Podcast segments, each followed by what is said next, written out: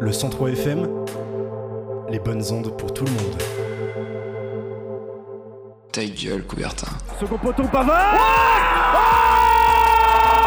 Benjamin Pavard Ah bah interception Attention, attention Mais non, mais non Mon Dieu Mon Dieu, qu'est-ce qu'il nous fait? Tous les mercredis, Alors que Didier Deschamps remet sa chemise dans son pantalon 20h, 21h, L'ange s'est envolé. Grec coupé. médaille d'or et champion olympique. Gold medal and Olympic champion. Ta gueule, Coubertin. le rendez-vous sportif de Radio Campus Angers. Bonsoir et bienvenue sur Radio Campus Angers, c'est l'heure de ta gueule Coubertin. Il est 20h pile et euh, ça y est, je suis euh, entouré de, de toute mon équipe euh, qui, euh, ça y est, euh, se- ne font pas euh, photocopier leur chronique euh, eux-mêmes et donc ils se permettent d'arriver 10 minutes euh, juste avant le début de l'émission. Non, j'étais là avant. Ouais, toi t'étais là avant et euh, Ça, c'est normal, c'est le talent. du coup on a Il y en a au- concours. Ah, On étudie. Alors, du- non, mais ça, ça marche plus pas comme tous. excuse. Ça marche plus comme excuse. Ouais, j'avais cours. Euh, Non, ça n'existe plus. si, si, si. tu peux demander à faire le cours en distanciel. Il y a Voilà. pas de. Mais c'est ce qu'on fait. C'est comme le télétravail. Et euh, donc vous l'avez bien évidemment entendu à côté de moi, j'ai Fletcher. Bonsoir, bonsoir à tous. Ça, ça y est, la- l'année dernière, t'es pas venu souvent, et là, deux Ouais. de suite, t'es là. Il y, a- il y a des raisons euh, qui permettent de venir. Non, je Ouais. tenais à euh, souhaiter un joyeux anniversaire à Margot, la voix qu'on entend dans le jingle. Ouais. L'ancienne animatrice du sous-marin qui fête son anniversaire aujourd'hui. Voilà. Bon anniversaire, elle. je sais pas si elle nous écoute, mais bon Espérons-le depuis Toulouse. Juste à côté de toi, il y a Audrey. Bonsoir à toutes et à Audrey tous. qui a fait péter le champagne euh, ce week-end. hein, euh. Bah, Alors j'ai passé un très bon week-end, en effet. C'était Ah bah, on, c'était on un a beau remarqué. week-end. Et Bon. pourquoi? Bah, alors. Mais pourquoi tu, tu spoil toujours mes chroniques? C'est pour Ah ça. bah, chut, À chaque fois, pour je te peux pas garder le suspense jusqu'à ma chronique. Et bah, Non. vous verrez plus tard. On, on en parlera juste après. En face de toi, il y a Dorian. Comment tu vas, Dorian? Ah bah écoute, moi ça va très bien, pas de... Je me suis fait chier comme un mort devant Lorient, mais à part ça, bah, tout va bien. Euh, Il n'y a pas que devant euh, Lorient-Lyon qu'on s'est fait. euh, Dimanche, ouais. Dimanche, on a pu faire de très bonnes siestes. C'était Ouais. très sympathique. C'était magnifique. Et donc, euh, toi, tu vas nous parler de, de football avec euh, le SCO d'Angers. Ouais, Qui, qui le nouveau euh, stade, enfin le nouveau stade, euh, nouvelle tribune plutôt. qui va avoir euh, une nouvelle tribune d'ici 2022 et, euh, Et voilà, il a encore spoilé. Bravo. et, et en plus tu, tu piques euh, la chronique des autres Je, je pique la, la chronique de, de Tanguy qui n'est euh, qui n'est pas là, qui donc malheureusement pas là euh, je lui ai volé euh, en deux spies. et à côté de toi il y a Thibaut comment tu vas? Salut Jimmy, salut à tous. Moi je vais très bien, très très bien. et donc toi euh, à tout moment ta chronique peut être modifiée donc euh, Exactement, on suit on, tout en, on en temps parlera réel. en fin d'é- en fin d'émission mais C'est euh, la pub. Ta chronique. Non, parce qu'on regarde en même temps du coup. bah, On bien, suit- bien on sûr. on, essaye de suivre. Tu nous parleras de, de Roland Garros. Exactement. et euh, donc actuellement il y a euh, il y a qui qui joue? Pierre Hugerbert qui joue face à Alexander Zverev et Caroline Garcia qui joue euh, face à une adversaire qui m'est inconnue. Ouais, euh, le nom est en plus euh, trop compliqué. On va pouvoir passer tout de suite euh, avec euh, l'actualité euh, angevine, mais j'ai pas présenté Kevin. Bah, Bah le meilleur. et j'ai même coupé le bed, j'ai dit bon moi c'est pas grave, c'est pas pour Mais ce non, soir. le meilleur. Non mais non mais un petit peu enrhumé donc euh, finalement ça fait du bien de pas parler un peu au micro donc Ouais. euh, Ouais, mais tu sais, Euh, j'aime bien t'embêter, donc euh, Bah ouais, c'est pour ça. ça, j'ai- j'aime bien te lancer, même un peu si, j'ai pas prévu de bonnette ni rien là, j'ai lancé une même bonnette si avant l'émission, tu- Heureusement qu'il y a une vitre de protection quand même. Ouais, heureusement. Ouais. heureusement. Euh, enrhumé depuis deux jours et vraiment je me suis dopé hier soir comme un malade et aujourd'hui ça va mieux donc euh, tant mieux quoi. N'abusez sinon pas des substances illicites. Non alors non mais pas dans le sens dopé euh, voilà quoi. Non, du sirop, euh, des gouttes dans le nez voilà. Le bon remède de grand-mère. Voilà, c'est c'était ça. un gant, merci. Bon, allez, on va tout de suite passer à l'actualité des Ducs d'Angers et un petit peu du, du score rugby. Ta gueule, Coubertin. Le rendez-vous sportif de Radio Campus Angers. Et pour parler des Ducs d'Angers, il y a un score qu'on doit retenir, c'est 3-2. 3-2, euh, c'est euh, les deux résultats que euh, les Ducs d'Angers ont fait. Samedi dernier, ils reprenaient euh, à l'Ice Park. Ils devaient affronter de base euh, Amiens, mais euh, les Angevins ont finalement affronté les Boxers de Bordeaux. Euh, une première à l'Ice Park et une première victorieuse. Malheureusement, partis sur un faux rythme, les Ducs ont subi les offensives des Bordelais, malgré de superbes arrêts de Florian Hardy. Les Angevins étaient menés 2-0 avant de réagir dans le dernier tiers grâce à un Riley Gunter de, euh, Des qui- grands soirs. des grands soirs. Voilà. Des grands soirs qui, euh, qui permet à Angers de, de revenir au score. Puis euh, Ça va permettre également une minute plus tard à Philippe Hellé de euh, d'égaliser de partout. Philippe Hellé, nouvelle recrue qui nous arrive tout droit d'Amiens. Et euh, la prolongation dans ce match euh, n'a pas suffi à départager les deux équipes.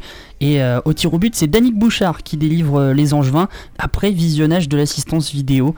Oui, le palais a bien touché la barre, mais à l'intérieur du but. Et euh, hier soir, deuxième match et euh, premier déplacement pour les Ducs qui euh, sont partis affronter Chamonix avec un, scénario presque similaire, presque identique. Avec dans un premier temps des Angevins qui étaient menés 2 à 0 avant de voir une réaction qui provient cette fois de Danick Bouchard dans le, deuxième tiers, suivi une minute plus tard par Cédric Didio Balsamo pour égaliser en toute fin de, de second tiers-temps. Mais euh, dans, le dernier ti- dans le dernier tiers, Philippe Hellé euh, permet au Duc de quitter plutôt la patinoire euh, de, de Chamonix et euh, il délivre les Ducs qui s'imposent donc 3-2 également. Au classement, les Ducs sont deuxième avec 5 points et ils affronteront vendredi prochain les brûleurs de loup de Grenoble. Ils nous font un peu peur quand même. hein. Ah, Avec, ouais, avec un, leur un début, de saison un euh, peu compliqué euh, pour les Ducs. mais c'est surtout les débuts de match où ils sont Début menés, match, ouais, où on sent euh, qu'ils sont pas dedans et ils réagissent, mais après quoi. Ouais. Ça fait un peu, enfin, j'allais dire, ça me fait un peu penser à Angesco euh, au foot euh, quand ils, ils laissent dominer et puis ils font que des contre-attaques, mais ok, on n'a pas l'habitude de voir ça, donc c'est compliqué. Et puis il y a 42 matchs euh, à, à tenir. Mhm. Bon, il y en a déjà deux de passés, mais il en reste. mais il en reste 40. Voilà. sans, sans parler euh, du Covid qui peut euh, à tout moment, oui. à euh, tout moment euh, changer les matchs. Oui, Après, c'est à voir avec leur effectif. Leur- L'effectif a beaucoup changé. Il faut aussi qu'ils retrouvent Oui. leur dynamique, qu'ils se trouvent sur le terrain, qu'ils arrivent à jouer ensemble. On sait que c'est pas simple, il y a que deux matchs. Mm. Ça peut changer dans la saison. Et puis au- aussi à, à noter euh, des, des matchs de préparation euh, un peu euh, entachés quand tu es censé jouer contre quatre équipes de Ligue Magnus et que tu te retrouves à faire deux matchs de préparation en, en urgence face à une D1 qui est Tours. Quand tu gagnes 9-0, t'apprends pas forcément grand chose contre une D1. Ah, c'est sûr que bah, l'équipe joue pas pareil et tu te trouves. enfin, C'est plus simple de, on va dire que c'est plus simple pour eux. Mm. Et donc forcément sur le terrain tu, tu te places pas au pareil et t'as pas la même défense, tu t'as pas la même adversité. Donc c'est sûr qu'il faut qu'ils prennent leur marque. Après c'est possible vu l'année, enfin l'année précédente qu'ils ont fait. Bon, c'est euh, c'est toujours possible. C'est vrai que euh, moi j'ai fait quand j'étais petit, euh, j'ai été à Brest. 21-1. Ça fait mal. T'es content d'avoir fait le voyage et tu te fais ouais, c'était cool. Vous avez appris quelque chose? Non, c'est quand qu'on rentre? Non, mais c'est vrai que ça, ça permet pas d'apprendre, mais C'est- ça c'est permet quand même de prendre quelques automatismes. C'est un Ouais. entraînement plus plus quoi. Mais oui, il manque, il manque des vrais matchs de préparation, ça y a pas à dire, surtout Mm. pour une équipe nouvelle euh, comme Qui joue les playoffs et qui joue, euh, qui vise le titre. Oui, voilà, oui. C'est c'est compliqué. On va euh, revenir également sur, sur la prestation du, du SCO euh, rugby avec euh, Thibaut. Et oui, le, le SCO Angers Rugby qui après deux défaites, dont une euh, rouste face à, à Nantes 59-12, euh, s'est repris et, euh, et de fort belle manière en écrasant Fougères, actuel dernier du classement 51 euh, à 26, donc euh, à domicile, en espérant qu'ils puissent démarrer sur une nouvelle euh, dynamique. Et euh, Angers se classe donc actuellement sixième du classement. On espère que, que ça ira mieux et qu'ils vont pouvoir continuer euh, sur cette lancée. Et euh, Angers SCO Rugby qui est en fédéral 3. Euh, euh, en- Oui, Oui, en Fé- Fédéral 3 qui est la cinquième Fédéral 3. division euh, du rugby. On va euh, pouvoir passer euh, maintenant au basket avec euh, les parquets de la salle Jean-Bouin où euh, bah, euh, deux équipes euh, en juin ont fait des résultats plutôt corrects. Ah, dedans, dedans, dedans, ouais. dedans Ah non, là, là, c'est accordé, excusez-moi. Votre moment basket Oui, monsieur l'arbitre, c'est accordé. Oui, oui, oui, oui, oui, oui, oui, oui. oui. C'est maintenant dans Ta gueule, Coubertin. Parce que ça change tout, hein. Et euh, honneur aux dames avec euh, le championnat de, de Ligue 2 féminine euh, qui a repris ce week-end et première victoire pour nos angevines, n'est-ce pas Dorian Exactement, Jimmy. Les filles de David Gauthier démarrent de la meilleure des façons en ce championnat de Ligue 2. Opposé face à Montville, nos Angevines démarraient tambour battant contre une équipe qui donne toujours du fil à retordre aux protégés de Brito de Souza. Cela se voit dès le début de match car on peut apercevoir que la mission sera très difficile pour les partenaires de Tutti Gandega. En démontre le score du premier quart-temps. En effet, malmené, nos Angevines comptent 5 points de retard à la fin des 10 premières minutes. Une réaction qui se fait attendre dans les travers de Jambouin. Cependant, les Montvilles Cependant, pardon, les Montvilles continuent à dérouler leur basket, ce qui met à mal les filles de David Gauthier qui n'arrivent pas à refaire leur retard. Les violettes et blanches subissent et rejoignent le vestiaire avec 9 points de retard. Les 15 minutes de pause vont être bénéfiques pour nos Angevines puisqu'elles reviennent plus, déterminées que jamais. Et cela se voit, bien emmenées par Tutti Gondega et Isis Arondo. Les pensionnaires de Jean vont refaire leur retard pour revenir à un petit point à la fin du troisième quart-temps. On sent que la machine est lancée et que les Montvilaises ne pourront plus rien faire dans ce match. L'axe 1-3 fait mal aux visiteuses, ce qui permet à nos joueuses de l'UFAB de dérouler pour venir s'imposer 65 à 54 et venir conclure une belle victoire à domicile afin de lancer de la meilleure façon leur championnat. Et qu'est-ce qu'il faut retenir de cette victoire? Bah on peut retenir la force de caractère des filles de David Gauthier qui était menée de 9 points à la mi-temps et qui au final s'impose de 11 points d'avance. On notera un gros dernier carton remporté 19-17 par nos Angevines, ce qui est prometteur pour la suite. Enfin, je voudrais aussi mettre en avant le bon match de Tutti Gandega qui finit avec 19 unités à son compteur, ainsi que Isis Arondo élu MVP avec 19 points, 19 points et 3 interceptions pour 19 d'évaluation. Et leur prochain match, ça ne sera pas contre Toulouse car ce match a été annulé, mais contre Ouais. Calais. Et euh, concernant euh, les hommes, avec euh, l'étoile Angers Basket, un début de championnat euh, vendredi pour les hommes de Laurent Buffard. En effet, Jimmy, nos Angevins débutent leur championnat de National 1 euh, vendredi soir avec un derby et un déplacement en Vendée du côté de Chaland. Un déplacement qui sera l'occasion pour Lucas Boucaud de retrouver ses anciens coéquipiers, puisque rappelons-le, notre numéro 3 est arrivé cet été en provenance de cette même équipe de Chaland. Espérons d'ailleurs que cela profite à la bande de Jason Jones. Jason Jones. Et euh, pour ce qui est de l'équipe réserve en National 3 euh, de, de l'EAB, tout roule. Et Eh oui, tout roule comme tu dis. Les joueurs de Kevin Penuel sont en mode rouleau compresseur en ce début de saison. Après une large victoire lors de la première journée de championnat, les Angevins ont remis ça samedi dernier en s'imposant 83-61 face à Saint-Herblain. Eh bien, merci. Euh, Qu'est-ce qu'on retient pour l'instant de, l'actualité sur Angers? Bon, On a un petit peu parlé euh, des Ducs en basket. Une saison qui, qui commence euh, bien, mal pour notre euh, réalisateur qui va se faire taper sur les doigts à la pause. Pourquoi? J'ai fait quoi encore moi? Bah, parce que- rien, mais non, regarde, hop là on, on attend à ce que tu réagisses au basket, c'est un petit peu ton domaine. euh. Oui, évidemment. ah, c'est dégueulasse. Les gars, quand je vous dis que je suis enrhumé, c'est pas une vanne, hein Il l'a vu Heureusement, heureusement, on voit rien en direct parce que c'était pas beau. Ouais, c'était euh, très Je vais très remettre moche. mon masque. Merci, euh, c'était très sinon, euh, non, non, en vrai, j'ai hâte de voir un peu l'effectif euh, de l'UFA parce que, enfin, Mm. en soi, t'as eu pas mal de changements. Qui fait confiance aux jeunes aussi. Qui fait beaucoup confiance en. J'allais venir, mais laisse-moi Oh Mais c'est pour te lancer, je te perche. bien. Mais ouais, ouais, je pense que ça va être très intéressant au niveau des jeunes et tout, savoir enfin, surtout sur une année, comment elles vont évoluer et tout ça, ça va Mm. être très intéressant de suivre ça. surtout si elles ont du temps de jeu aussi à côté, ça va être. Pas mal. Surtout qu'elles sont 4 jeunes, si je me trompe pas. Ouais. 4 jeunes, donc c'est-à-dire qu'elles vont quand même avoir du temps de jeu chacune. Donc euh, ça va être très intéressant, je pense, pour, euh, pour le club et la suite de la saison. Et donc on verra bien si, euh, si euh, l'UFAB espère pouvoir monter en fin de saison. Le AB, bon, compliqué pour l'instant de- d'avoir un regard, euh, en sachant que euh, il débute que, euh, que ce week-end. Un petit pronostic face à Chaland? Oula. ça va être compliqué. Euh, Enfin, pas ça va être compliqué pour eux, ça va être compliqué de faire un pronostic euh, personnellement. Mais euh, bah, pareil, il y a eu beaucoup de. Enfin, il y a le nouvel effectif, il y a un. Enfin, il y a. Pardon, j'arrive pas à parler ce soir. Non, mais on sent qu'il y a quelque chose, quoi. L'effectif a pas mal changé. Donc, il va aussi peut-être falloir qu'ils prennent leur marque et qu'ils reprennent leur marque déjà euh, en compétition. Ça, c'est pas simple après tout, tout, bah, tout l'arrêt, même s'ils ont. Mm. Enfin, ça va pas être simple. Après. euh, Surtout qu'ils jouaient la montée en plus la saison c'est dernière, ça, qu'ils et avaient une bonne réussite en, en, playoff. Bah, ils y étaient bientôt, quoi. La montée, euh, ils allaient l'avoir, et au final, non. À voir euh, ce week-end, je pense que ça peut le faire contre Chalon. Eh bien, on, on verra bien et on, on va suivre ça tout au long de l'année.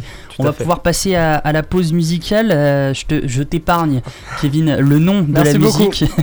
on va s'écouter Fritz Kalkbrenner de Kungs et Queens. Oh là, cet accent.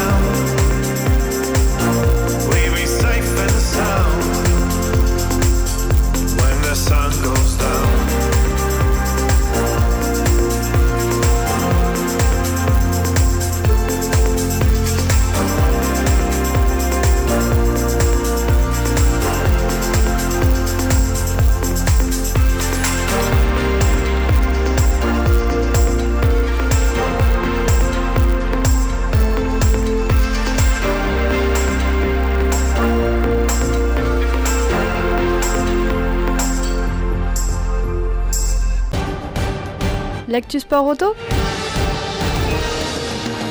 C'est maintenant dans ta gueule Coubertin.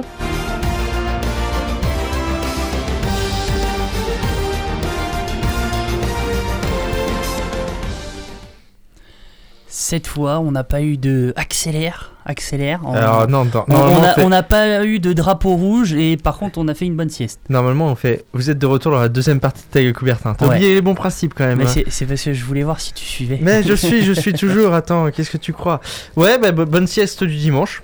On a retrouvé notre petite euh, sieste tranquillou euh, avec un circuit. Je crois que la note globale était de 11-1 sur, euh, sur l'appli Canal. Ah, je sais plus du tout. Je n'ai pas vu, je dormais. Ah, tu dormais Non, non, Ouais, mais, euh, J'ai même pas vu le podium. Déjà, avant le départ, euh, Hamilton qui fait une procédure de départ euh, en dehors de la ligne des stands. Ça, j'ai pas compris. Ouais. Va Vraiment. falloir qu'on en reparle de ça parce que Hamilton, ça fait quand même trois fois de suite où il est pénalisé. Oui, et il lui reste que deux points sur. Ah, maintenant, ils, ils non, ont pas retiré les points. ils ont, ils ont pas retiré Ils ont les points, pardon. mais ça commence à être critique. Et ça commence à être critique parce qu'il a pas le droit de refaire encore une erreur sur les prochains Grands Prix qui viennent. Enfin, faut qu'il fasse. d'ac- Euh, Pardon. Faut qu'il fasse gaffe parce que c'est pas les premières fois et c'est des erreurs bêtes en fait. Je trouve Ouais. que c'est des erreurs, des erreurs d'amateurs venant d'un champion, d'un six fois champion du monde. Su- Surtout, en gros, pour, pour expliquer. euh, Oui, vas-y, explique, tu expliques mieux que moi. bah, pour expliquer, il a réalisé une procédure de départ avant de s'installer sur la grille. Euh, donc c'était euh, ce qu'ils ce qu'ils appellent le tour de chauffe. Oui. Une procédure de départ qui doit se faire le tour dans- de- oui, oui, le tour dans- de chauffe, Ouais. ouais. Bah avant de faire le tour de formation. Voilà. Et donc le, le tour de chauffe pour s'installer sur la grille. Ensuite, euh, les mécanos font chauffer les pneus, etc. Enfin, bon. Euh, donc il y, a- il y a une procédure de départ à faire dans un endroit spécifique. Juste en fait, juste avant la. à l'entrée la- des stands. À la, Enfin, sor- non, à la sortie de. à, à la sortie des stands, euh, enfin Juste après la ligne en fait. pour pour ce qui est du circuit de Sochi. Voilà. Après, en fonction des circuits, c'est pas forcément au Oui, même ça peut endroit. être ailleurs. Pour le circuit de Sochi, euh, c'était à la sortie de la voie des stands, et il a un pilote qui fait la procédure de départ devant lui. Mais lui, il avait l'autre l'affaire part, à, à- à la sur le circuit. Pourquoi? On sur sait le pas. circuit. Alors, techniquement, c'est à la fin de la sortie des stands. Oui, mais en plus- c'est à la fin de la ligne blanche où il peut revenir sur la piste. mais en plus, le pire, c'est que c'est Mercedes qui lui a dit qu'il pouvait la faire là. Quoi. Ouais. Enfin bon. Du coup, il prend deux fois 5 secondes de pénalité. Ouais. Une, 5 secondes parce que Il l'a pas fait au bon endroit. Il l'a pas fait au bon endroit et 5 Cinq secondes secondes. parce qu'il s'est arrêté sur un Sur la piste. piste et c'est dangereux. Voilà. Mais du coup, euh, bah, 10 secondes de pénalité au total. Il partait en pôle. Euh, il était en tête. Il était en tête, sur, ouais. sur les premiers tours. Après au centre, bah, du coup, hein, les 10 secondes l'ont pénalisé. Bottas, après, bah, garde la tête du début à la fin. Juste. Euh, le premier tour en fait qui a été intéressant, Carlos Sainz qui se fout dans le mur, mais alors il Il- veut il- prendre l'échappatoire, mais il y a un mur, mais il, Il, a dû se croire euh, sur, euh, sur un jeu vidéo, il s'est dit Ah bah tiens, j'ai vu un bug la dernière fois où la roue passait. Il s'est cru dans Trackmania, ça. il s'est dit ouais, je vais rebondir sur le mur pour faire un pack flip euh, Trackmaster.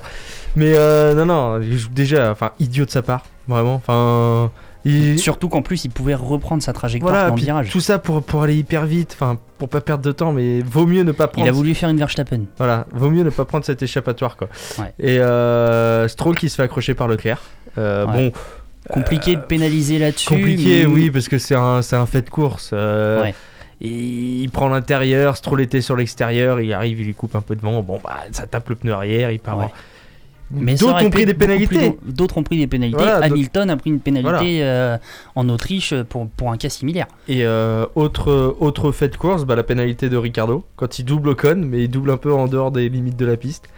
Et 3 secondes de pénalité. ce qui est- bon. ce qui est dommage, c'est qu'en plus, euh, Ricardo s'arrête pour laisser passer Ocon. Non, Ocon s'arrête pour laisser passer Ricardo. Ah oui, effectivement. Mais oui, mais oui, surtout qu'il aurait pu s'arrêter avant dans ce cas-là. Enfin, très idiot. C'est- compliqué. Mais bon, euh, Renault marque quand même de gros gros points hein, parce que oui, à part parce Perez que la, quatrième, la pénalité n'a pas de conséquences. En non, soi, la sur le classement, non, elle a pas finissent pas de 5ème et conséquences. 7ème. Mm. Donc des très gros points pour Renault, gros points pour Ferrari, Leclerc quand même 6ème.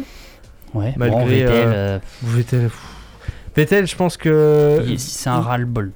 Ouais, et puis il arrive à un moment donné où la voiture correspond pas à ce qu'il a besoin, euh, et puis euh, il a besoin de renouveau.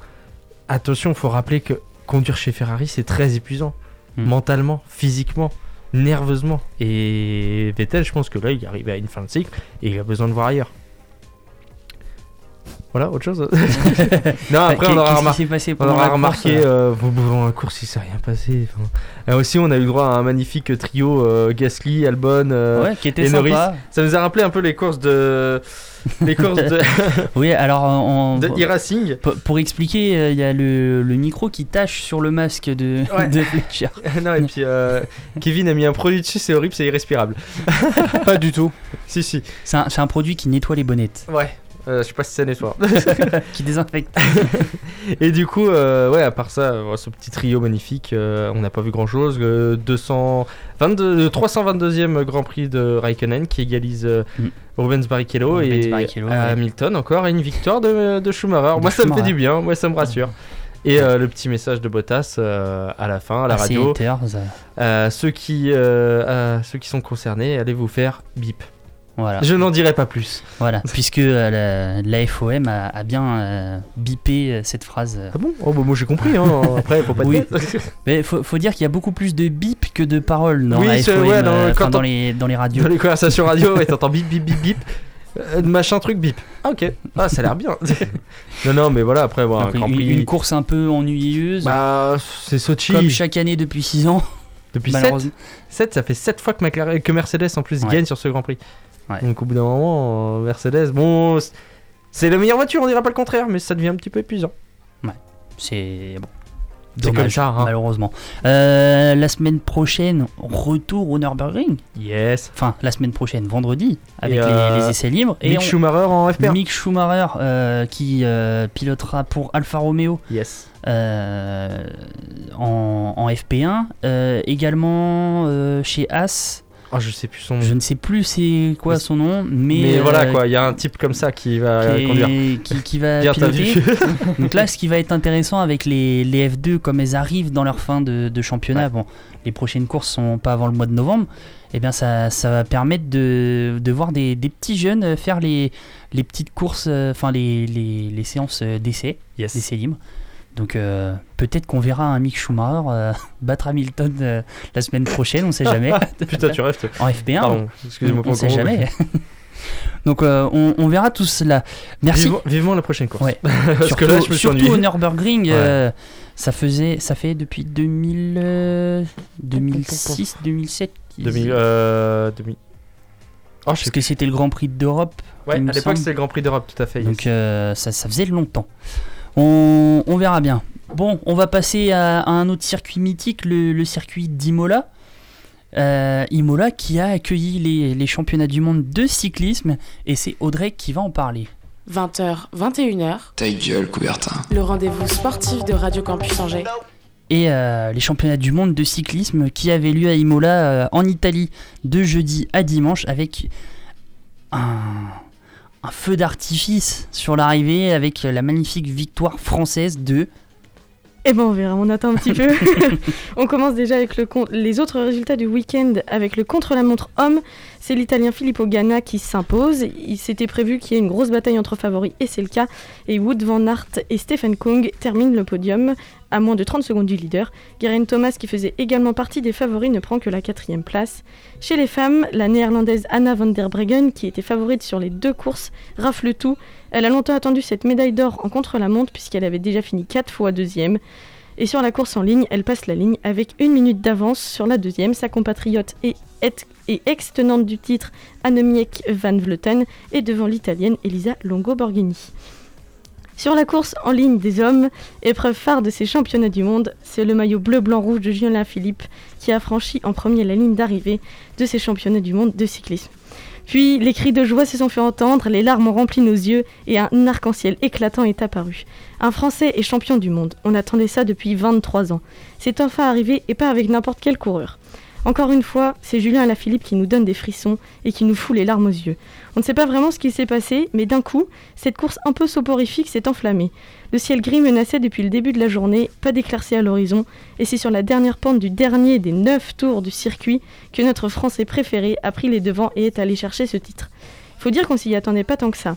Parce que depuis le, depuis le départ de la course, l'équipe de France s'était faite discrète, restant au cœur du peloton. Et c'est à 70 km de l'arrivée qu'elle se découvre et emmène ce peloton avec un rythme plus soutenu avant de redonner la main aux autres nations. Et c'est réellement à 42 km de l'arrivée que la course se dynamise. Le tout jeune gagnant du Tour de France, le prodige Tadej Pogacar, attaque pour son équipe de Slovénie. Et Pogacar, il fait peur. Sauf que si personne ne le suit dans l'échappée, ça va être difficile de faire 42 km seul, surtout quand il y a des morts de faim à sa poursuite, comme Wout van Aert, Jacob Fulsang, Tom Dumoulin, ou bien notre Français Julien Alaphilippe. Malgré tout, Pogacar entame le dernier tour avec plus de 20 secondes sur le peloton des favoris. Il ne reste plus que 28 km 600 exactement. Et c'est dans le dernier tour que tout se joue. La tension monte, le peloton est nerveux et chacun veut placer son leader. Alors le peloton rattrape Pogacar et le français Guillaume Martin lance une attaque. Alors une attaque sans grande conséquence, certes, puisque tout le monde suit, mais c'est une attaque stratégique dans la première bosse du dernier tour et nécessaire pour Julien Alaphilippe. Il voit l'état des autres favoris et sait lesquels seront difficiles à devancer.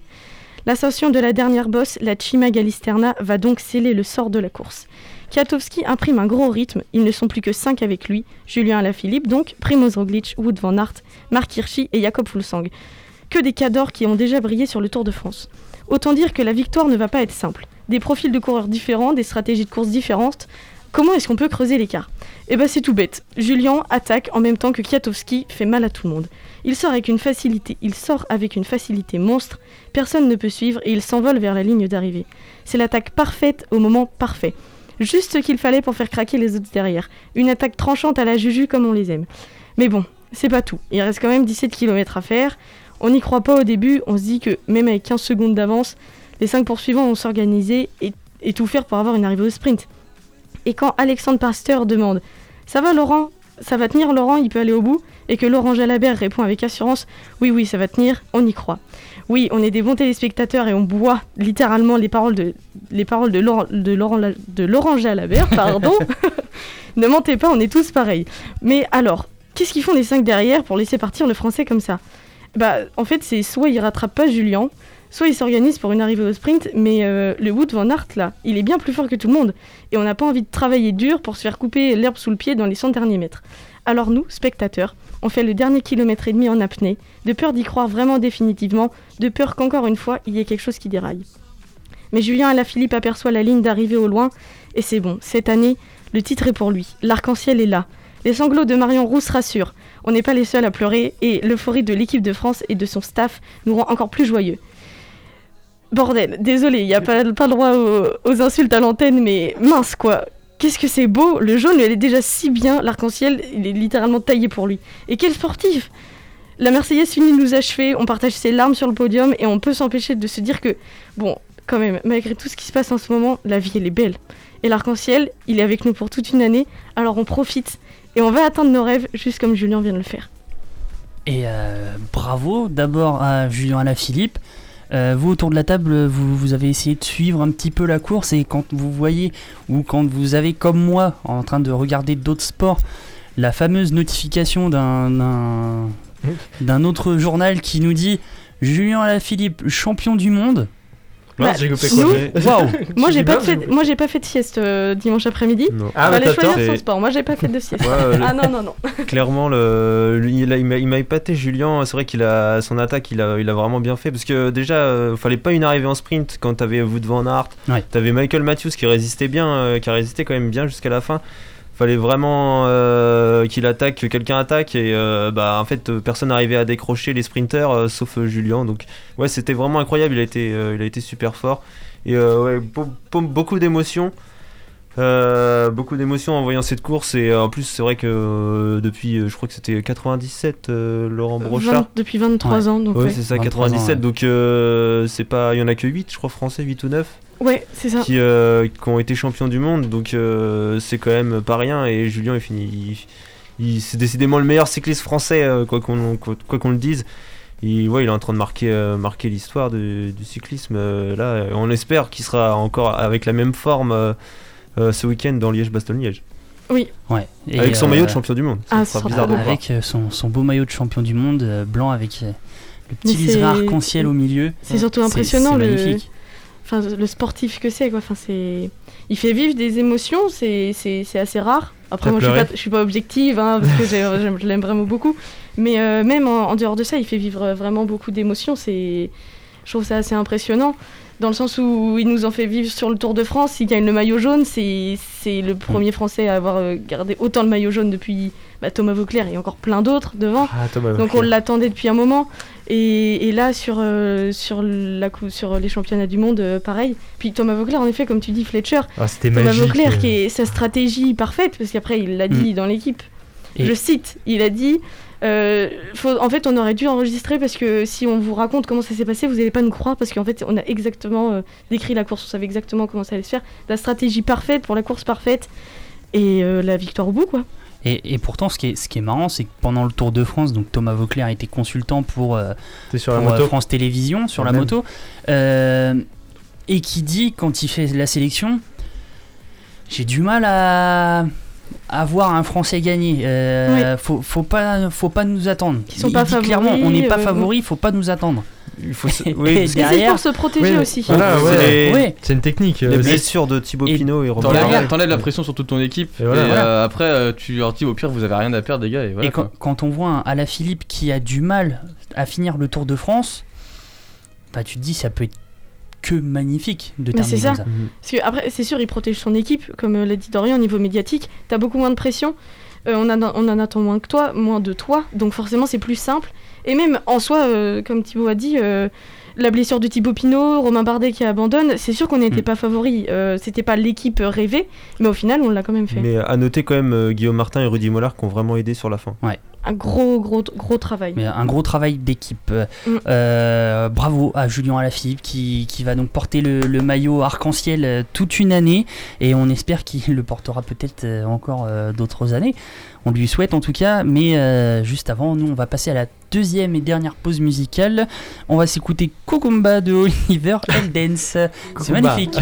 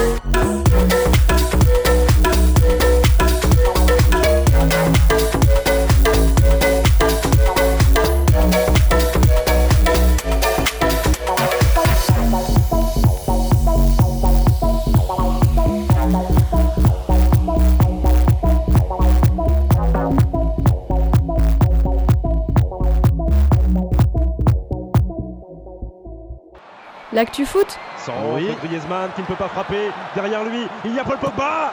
Une première fois et la deuxième Et la deuxième C'est maintenant dans Ta gueule Coubertin. Quelle efficacité Et euh, de retour dans la troisième et dernière partie de Ta gueule Coubertin. Et euh, c'est Dorian qui va nous parler euh, du SCO d'Angers. Et on va d'abord commencer par les résultats. Euh, le SCO qui l'emporte 3 buts à 2 euh, à domicile. Ouais, et c'était très chaud ce week-end. Les hommes de Stéphane Moulin jouaient dans un stade Raymond Coppa encore en travaux. Et on en parlera donc tout à l'heure après cette petite chronique. Ils étaient opposés aux Brestois de d'Olivier Dalloglio qui restait sur deux victoires contre Lorient 3 buts à 2 et contre Dijon 2 à 0. Nos Angevins devaient quant à eux se racheter après leur défaite 4 à 1 face à Montpellier. Et juste avant le match, il y a eu le recrutement donc de Jimmy euh, Cabot. euh, qui, était libre. Qui arrive tout droit de, de Lorient, mais qui était en fin de contrat. Oui. Euh, il avait quitté le, le club en fin de contrat au- en juin dernier. Je pense qu'il a qui- quitté la ville surtout. Pour être à Lorient, c'est pas fou. Non, je, je suis une bise Lorientais quand même. et, et qui a eu la chance d'être validé par, par, la, par la FFF pour jouer le match. Mm. Il a fait sa première apparition face à Brest. Exactement. Et euh, donc euh, les compositions euh, de ce match, du côté du SCO Angers, Bernard Denis au cage évidemment, avec la charnière centrale Pavlovic Traoré, le, capitaine, à gauche Ait Nouri, à droite Bamba, enfin au milieu c'était Capel, Fulgini et Mangani, et enfin en attaque Stéphane Woken était aidé par Bobichon et Tube. Et les Angevins ont plutôt mal débuté la rencontre puisque dès la troisième minute de jeu, nos Squid concèdent un penalty après une faute assez bête de Bamba sur le Doiron. Penalty instantanément transformé par Steve Mounier pour sa deuxième réalisation cette saison. Quelques minutes plus tard, Angers égalise par l'intermédiaire de Sadatube après une belle frappe croisée. Égalisation qui va ne pas durer puisque les Brestois vont reprendre les devants 10 minutes après ce but. Centre de Le Doiron encore lui pour Charbonnier qui reprend bien du gauche. Bernardoni est impuissant. Des Angevins qui serrent les fesses jusqu'à la fin de la première mi-temps avec deux grosses occasions pour les Brestois qui n'ont pas eu de réussite sur ces actions. Bernardoni enchaîne les arrêts et permet au SCO de ne pas couler dans ce match. Au retour des vestiaires, après un gros coup de gueule de Stéphane Moulin, les joueurs se révoltent et passent enfin à l'action. Stéphane Moulin change de système de jeu. Le 4-3-3 orphelin de Baptiste Santamaria ne fonctionne plus. Ils font donc faire du changement. Le SCO passe en 4-2-3-1 avec Fudini qui est en 10, qui passe en 10 du coup, et se montre plus dangereux. Et ça paye, même si ça prend du temps. À la 77ème, le capitaine montre le chemin et inscrit une belle volée à la suite d'un corner. Et Fulgini va suivre ce chemin. 3 minutes plus tard, il inscrit un beau but d'une frappe croisée. Score final 3 buts à 2 pour nos Angevins qui sont actuellement 8ème du classement avec 9 points. Et euh, maintenant, on va parler euh, euh, du stade qui va euh, changer de visage euh, d'ici euh, deux ans. Il y a eu une conférence de presse euh, mardi euh, matin.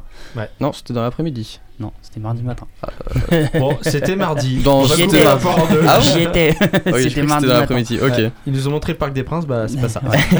Et donc, euh, ma- mardi matin, euh, enfin, en- vers midi environ. Ah oui, voilà. Donc après-midi. Non. Bon, Non, bon, c'est pas le sujet. Et donc, euh, où le, le club a parlé de la rénovation de la Oui. tribune Saint-Léonard. C'est ça, c'est une euh, rénovation qui a pour but de rendre la tribune, donc la tribune officielle euh, du stade. Donc actuellement c'est la tribune Jean Bouin qui a ce statut, et c'est donc un agrandissement d'environ 1000 places qui portera euh, la capacité totale du stade Raymond Coppa à 19 350 places environ, et cette tribune est prévue pour le premier trimestre 2022. Le président du SCO, euh, Saïd Chaban, raconte euh, l'idée de faire de ce stade un stade connecté, d'en faire un lieu de vie à part entière. Il y aura des espaces de réunion et de coworking. Il a aussi déclaré que le club a enregistré 75% de recettes en moins sur cette année. Euh, donc c'est un investissement quand même considérable. Et enfin, c'est une future annonce probable de la rénovation, voire reconstruction totale de la tribune Coubertin, qui deviendrait une tribune partiellement debout. Euh, cette rénovation se fait donc dans un contexte de rénovation globale du stade, avec la tribune Colombier qui a déjà été inaugurée en février 2018. Le club est donc dans une optique de développement sur la durée de ses infrastructures, comme l'a confirmé le président du SCO et le maire d'Angers, Christophe Béchu. Ah bah c'est bien une tribune connectée avec le wifi, j'espère qu'il sera Ouais. avec le Cato. Hein. Et pas, et pas que, hein, euh, on, on parle également de d'avoir euh, une boutique de sport, Ah, euh, d'avoir un restaurant gastronomique, Ah, euh, euh, deux ou trois amphithéâtres, Bah, le- une le belle tribune de presse. Le, euh, le problème des stades de foot, c'est que ça vit pas en dehors des matchs. Quoi. voilà. Faut, faut un lieu qui, qui fasse multitâche. Quoi. Mm. Un peu comme une salle de basket où tu peux avoir euh, des réunions, faire des, Oui, voilà. des, des, des- des concerts, beaucoup de choses quoi. Mm. Le problème d'un stade de foot, c'est que bah, tu viens jouer au foot, euh, merci, au revoir. Et, et puis qui va aussi redonner vie un petit peu à la rue Saint-Léonard, qui est, Bah, qui est un y petit rien, peu hein. cassé euh, par ce, ce mur moche, qui est monotone, qui est, qui est vraiment pas beau. Enfin, On pourrait faire des petits dessins dessus. c'est, euh, bah il y, en a déjà. Non, mais ça- des beaux dessins, Ça, hein. le rend encore moins beau. mais euh, ouais, donc c'est, ça va permettre de redonner vie parce que ce mur va être détruit. Mm. Euh, ça va donner lieu à un, Ah bon. un parvis, C'est etc. c'est un vieux stade, le stade Jambon, hein, voilà. faut pas l'oublier non plus. euh. Donc, euh, Mais sur les. Bessonneau euh, à l'époque encore. euh, Pour l'instant, le, le visuel a, a l'air d'avoir de la gueule quand même. Ouais, sur ce qu'ils ont montré, ça a Ouais. l'air d'être très très. Ah, Après, c'est. Voilà, c'est un visuel. et, et un, et un stade qui sera également aux normes UEFA grâce à cette nouvelle tribune. Oui. Ouais. Avec un éclairage qui va être refait, le, le toit de la tribune Jambon a été solidifié Mm. pour accueillir un nouvel éclairage. Un éclairage qui va être euh, modifié à la fin de la saison.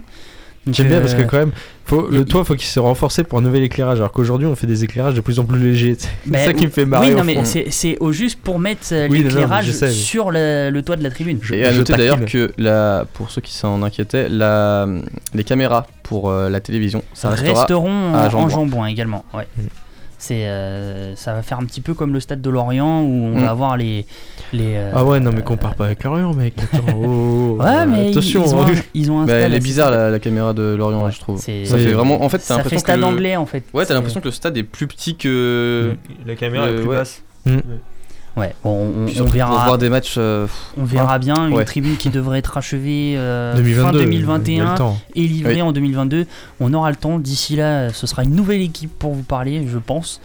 Ou Oh, alors ça bah voudrait voilà, dire qu'on eh, n'a pas évolué. Il, il nous met tous à la porte, c'est bon, c'est fini, merci, au revoir. Bah écoutez, les gars, je me barre.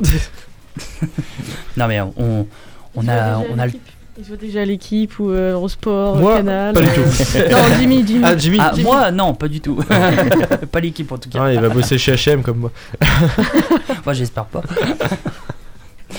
On Faut va... dire notre parc, faut dire notre parc. Décathlon. Euh, et Pimki, tiens, allez. Ça c'est fait. On va euh, maintenant parler de, de tennis avec Roland Garros. Et une petite déception pendant l'émission et une satisfaction, on va dire, euh, avec euh, la défaite de Pierre Hugerbert et, et la victoire de, de Caroline Garcia. Ta gueule, Coubertin. Le rendez-vous sportif de Radio Campus Angers. Et donc euh, c'est euh, Thibaut qui va nous parler de, de Roland Garros euh, dans des conditions difficiles, sans public et euh, avec euh, des têtes d'affiche euh, qui, qui sont présentes mais coussi coussa. Et oui, oui, comme tu l'as dit, c'est dans des conditions difficiles, sans public ou presque, hein, parce que seulement 1000 personnes sont acceptées par jour, donc c'est bien peu. On pensait euh, avant euh, l'édition de ce Roland Garros qu'il y aurait pu avoir plus de personnes, malheureusement non. Euh, de, nouvelles balles, de nouvelles balles qui sont apparemment plus lourdes d'après les intéressés, du vent, de la pluie et une préparation tronquée pour la plupart à cause de la crise du Covid. On pense notamment à Benoît Paire qui n'a pratiquement pas pu s'entraîner avant, avant Roland Garros. Et une date inhabituelle et vous euh, obtenez le décor de ce Roland Garros 2020.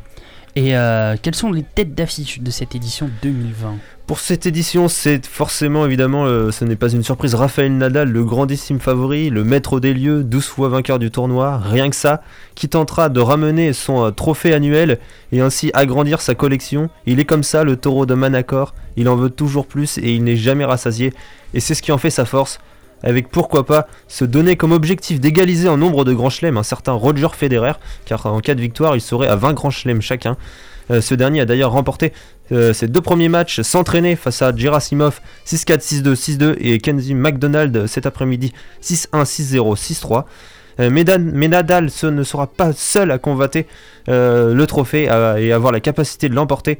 En effet, le, numéro 1, le numéro 1 mondial, un certain Novak Djokovic, 17 grands chelems au compteur et victorieux du Masters 1000 de Rome qui a fait office de, euh, euh, de sorte de répétition générale avant Ro- Roland Garros à Rome. Djokovic a impressionné au premier tour face au Suédois Imer 6-0, 6-2, 6-3. Euh, autre favori, l'Autrichien Dominic Thiem, finaliste de la dernière édition où il n'avait euh, pas pu rivaliser avec l'Espagnol. Le numéro 3 mondial récent vainqueur de l'US Open aura une carte euh, sérieuse à jouer et pourra retrouver Nadal pourquoi pas en demi-finale euh, dans son tableau et Team a battu Marin Cilic au premier tour et Jack Sock au second tour. Donc il a eu deux premiers tours euh, difficiles, mais il s'en est très bien sorti. Et à noter tout de même l'absence regrettable de Roger Federer, fatigué qui préfère se préparer et être à 100% pour débuter la saison 2021 de tennis.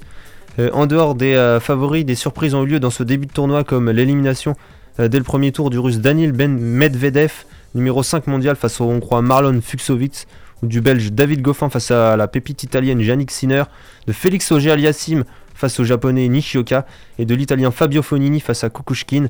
A noter un premier tour alléchant euh, entre Stan Wawrinka et Andy Murray qui a tourné court en faveur du Suisse 6-1, 6-3, 6-2. Et euh, sur euh, le tableau féminin, euh, les favorites ont globalement euh, tenu leur, euh, rang. Il y a eu bien moins de, de surprises. Euh, à noter le forfait de, quand même de Serena Williams, ça c'est le gros événement de la journée sur le tableau féminin qui avait pourtant réussi à se qualifier au second tour. Évidemment, euh, et, oui, la joueuse de 39 ans a expliqué qu'elle avait du mal à, marcher et qu'elle ne veut pas prendre de risques et a même ajouté qu'elle ne jouera peut-être plus euh, jusqu'à la fin de, la saison. Euh, un tournoi féminin qui souffre également de la non-présence de Naomi Osaka, la, japonaise vainqueur de, de l'US Open, et qui manque de tête d'affiche. il reste plus que, on va dire, Simona Alep, on va dire, en grosse Ouais. tête d'affiche dans le, dans le tableau féminin. Et euh, côté français, bon, c'est pas la, c'est pas la joie, euh, du moins euh, chez, chez les hommes. C'est le moins qu'on un puisse sujet dire. qui fâche, on va dire. Et oui, exactement. Autant on n'est pas habitué à en voir beaucoup en deuxième semaine, mais cette année, il sera peut-être peut-être qu'on n'en verra même aucun. La Bérésina côté français, à l'image de sa tête d'affiche et meilleure chance, Gaël Monfils. Pourtant, sur une surface qu'il affectionne, on l'a senti sans solution face au Kazakh. Bublik, euh, défaite 6-4, 7-5, 3-6, 6-3. Autre défaite, celle de Richard Gasquet contre un adversaire difficile, Roberto Bautista Agut, 7-6, 6-2, 6-1. De Gilles Simon face à Denis Chapovalov, 6-2, 7-5, 5-7, 6-3.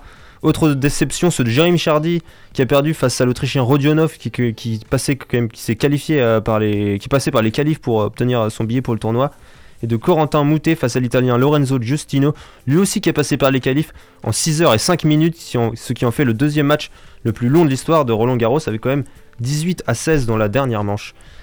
Euh, à noter euh, du côté euh, des satisfactions, ou plutôt devrais-je dire des bonnes surprises, euh, comme le jeune Hugo Gaston qui, avait, après avoir battu Maxime Janvier a battu le japonais Nishioka et devient pour l'instant le seul français qualifié pour le troisième tour où il sera opposé à Stan Wawrinka.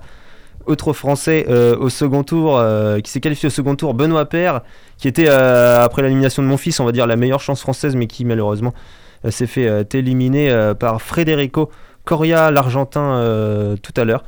Et également l'élimination de Pierre Gerber face à Alexander Zverev il y a quelques minutes. Euh, 2-6, 6-4, 7-6, euh, 4-6, 6-4 en 5-7, donc un match très disputé. On l'a vu jouer euh, un super tennis. On a vu un, très beau match euh, dans, ce match. Et noter également la qualification pour le second tour de Benjamin Bonzi. On va voir si il va rejoindre Hugo Gaston au, troisième tour. Et c'est c'est pas gagné puisque pour l'instant il est en train de jouer face à Sinner et euh, il a perdu le premier set 6-3. Et euh, lunettes, hein. pour l'instant, bah non, c'est qu'ils ont ah non 6-2 et euh, il est mené 5-4 dans le dans le deuxième set et euh, c'est pas lui qui est au service donc ça, ça va être un peu compliqué pour euh, pour Bonzi de se qualifier. Et c'est vrai que si Hugo Gaston est le seul français, lui qui a obtenu une wildcard, et le seul français qualifié pour le troisième tour, lui qui est tout jeune, ça serait un petit peu tâche. Mm. Euh, du côté des françaises, la déception de l'élimination de Kristina Mladenovic, qui après s'être fait voler une balle de 7, n'a pas su se reprendre, a été incapable de se reprendre et a fini finalement par s'incliner, un peu à l'image de son élimination à l'US Open, où elle a perdu, euh, pied. Et à noter le dernier match de la carrière de Pauline Parmentier hier soir qui s'est malheureusement terminé sur une défaite. Et les qualifications de Caroline Garcia au, au- au second tour, mais qui euh, a été éliminée également tout à l'heure face à la. euh, non, qui a battu Sasnovic plutôt tout à l'heure 7-6, 6-2. Donc euh, on aura une française au troisième tour. Autre chance de française au troisième tour Alizé Cornet, Fiona Ferro et la jeune Clara Burel euh, qui redonne un peu de sourire euh, à la France. On va dire que le tennis féminin se porte mieux dans ce tournoi que le tennis mas- masculin. En résumé, un tennis français en difficulté avec nos meilleurs joueurs vieillissants, je pense aux, aux ceux qu'on appelle les, les- les mousquetaires. L'avenir ne s'annonce pas rose pour le tennis tricolore. Comme à son habitude, j'ai envie de dire, à Roland Garros. hein. Là, c'est encore pire cette année Ouais. comparé aux autres années, je trouve. Euh, Il y a qu'un seul Français euh, au troisième tour. En plus, c'est un tout jeune, tout nouveau. Et euh, pour l'instant, il n'y a que Caroline Garcia. Mais niveau homme, c'est euh, pitoyable, Mm. je trouve. Et euh, mais pas étonnant. Pitoyable, mais pas étonnant en fait. Puis l'en- l'enchaînement des, des tournois ne les ont pas aidés non plus. À part Pierre Hugerbert qui a fait un très beau match Oui, euh, cet après-midi, Ouais. on n'a pas vu du beau tennis français. Et c'était pas, c'est pas agréable quoi. Non, c'est vrai que. Ah, je- non, parce que c'est une connerie que j'ai dit. Bah, tu peux pas- là, comme Tu ça, peux pas ça bien sera jouer fait. quand t'as Nelson Montfort qui gueule en haut des tribunes. Ah Vous avez pas vu bah cette vidéo oui, là euh, avec euh, Ah Ben là Chetrit là. qui perd le match en plus. Mais oui, mais non mais. Ben Chetrit perd le match. Bon, Quand même, eh, le mec fait interrompre le match. Ouais. Tout ça pour chanter I Singing in the Rain. hein. Non mais. Et à noter aussi euh. Joe Wilfred Songa et Lucas Pouille qui étaient, qui étaient pas là également. Qui était pas là. Euh, Bah, il y a- son ouais, qui est blessé, euh, donc euh, Ouais. De toute façon, il rien fait. Hein, Et Lucas. Pouille doit se faire refabriquer un coude parce que là, ça- ils en font des bons en plastique. Je connais un mec Mais, qui euh, s'appelait Terminator, il faisait des bons coups. Pareil, je voudrais revenir sur euh, Kristina Mladenovic. Je trouve ça assez euh, Scandaleux. scandaleux, ouais, c'est le mot, que en tant que euh, sportif, sportif professionnel, donc c'est ton, c'est ton travail, t'es habitué à ça, t'es psychologiquement normalement, enfin, tu peux avoir une aide psychologique et puis mentalement, tu t'es fort, surtout dans le tennis, enfin, un minimum fort mentalement, sinon tu gagnes rien. Elle a déjà gagné des choses. Elle a gagné en double, elle a gagné avec l'équipe de France. euh, et là, parce que euh, elle perd, euh, parce qu'il y a eu un troisième service, c'est ça? Troisième service accordé à son adversaire. qui- et du coup, elle perd ce point-là.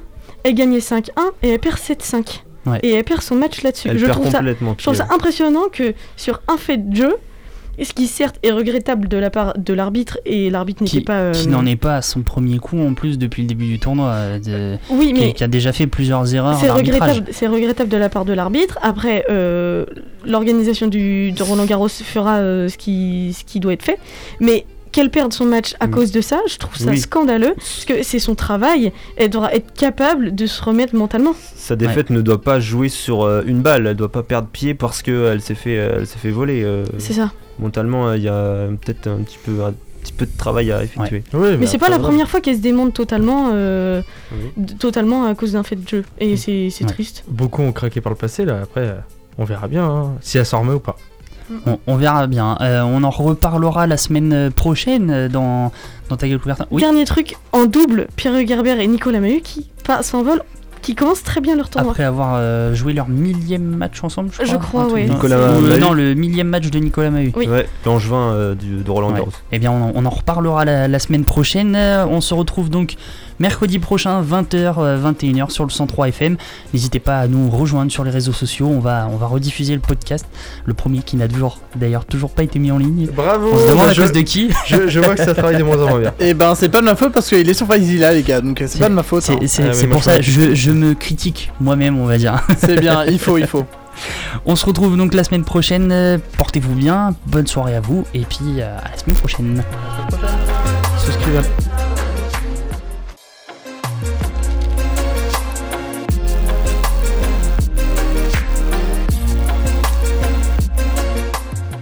Retrouvez tous les podcasts sur www.radiocampusangers.com et suivez-nous sur les réseaux de Ta Gueule Coubertin.